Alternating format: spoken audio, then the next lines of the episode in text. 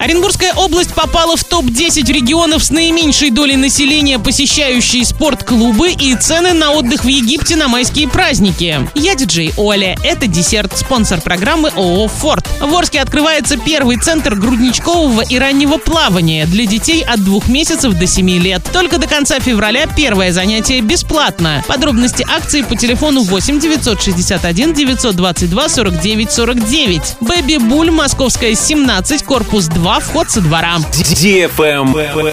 News. В 22 году количество постоянных посетителей фитнес-клубов и спортивных секций выросло на 1 миллион человек или на 6,8%. Однако эта тенденция не коснулась Оренбургской области. Регион попал в топ-10 субъектов Российской Федерации с наименьшей долей населения, посещающего спортклубы. Так, в Оренбургской области в 2021 году доля населения, посещающая фитнес-клубы, составляла 7%. В 2022 году году 6. Тех, кто занимался самостоятельно в домашних условиях, в 2021 году было 17%. В прошлом же году произошло сильное сокращение. Теперь спортом самостоятельно занимается 9%. Также в рейтинг с наименьшей долей населения, посещающего спортклубы, попали Псковская, Орловская и Рязанская области. Оренбуржье в этом рейтинге расположилось на восьмом месте. Регионами с наибольшей долей населения, посещающего спортклубы, стали Чечня, Ненецкий автономный округ и Севастополь.